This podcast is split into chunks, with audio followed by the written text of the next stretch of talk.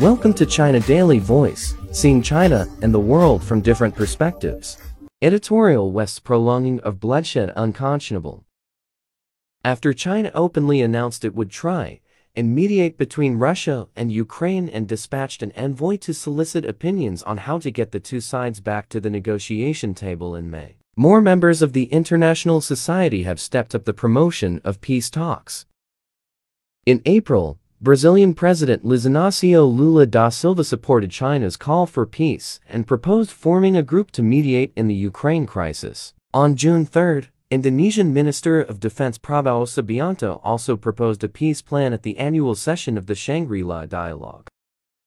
The latest initiative is from Africa. A delegation of leaders from seven African nations and the representatives of three others met with Russian President Vladimir Putin on Saturday in St. Petersburg, one day after talks with Ukrainian President Volodymyr Zelensky in Kyiv. Although neither Russia nor Ukraine fully agreed with their proposed road to peace that seeks agreement on a series of confidence-building measures, their mediation effort is still noteworthy as it is the first time that Africa is united behind the resolution of a conflict outside of our continent, as South African President Cyril Ramaphosa's office said ahead of the trip. The fact that the African delegation made the trip and held in-depth talks with leaders of the two nations is further evidence that an increasing number of members of the international community recognize that peace best serves everyone's interests. The North Atlantic Treaty Organization, however, seems to have other ideas. Led by the Cold War warriors in Washington and the hawkishly antipathetic to Russia head of the organization Jens Stoltenberg,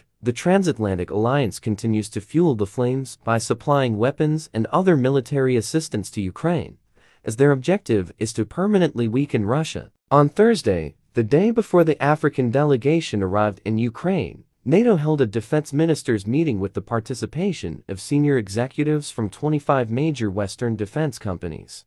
The fault line in the international community demarcates those countries that cherish peace and those that seek geopolitical advantages at the cost of lives. China and the other responsible members of the international society have already demonstrated they are on the former side of that divide. Now it is time for certain Western politicians to prove they don't belong to the latter. That's all for today. For more news and analysis, buy the paper. Until next time.